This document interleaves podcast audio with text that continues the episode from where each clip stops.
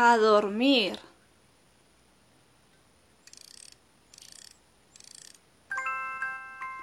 Cuéntame un cuento para dormir, que sea muy dulce, con final feliz.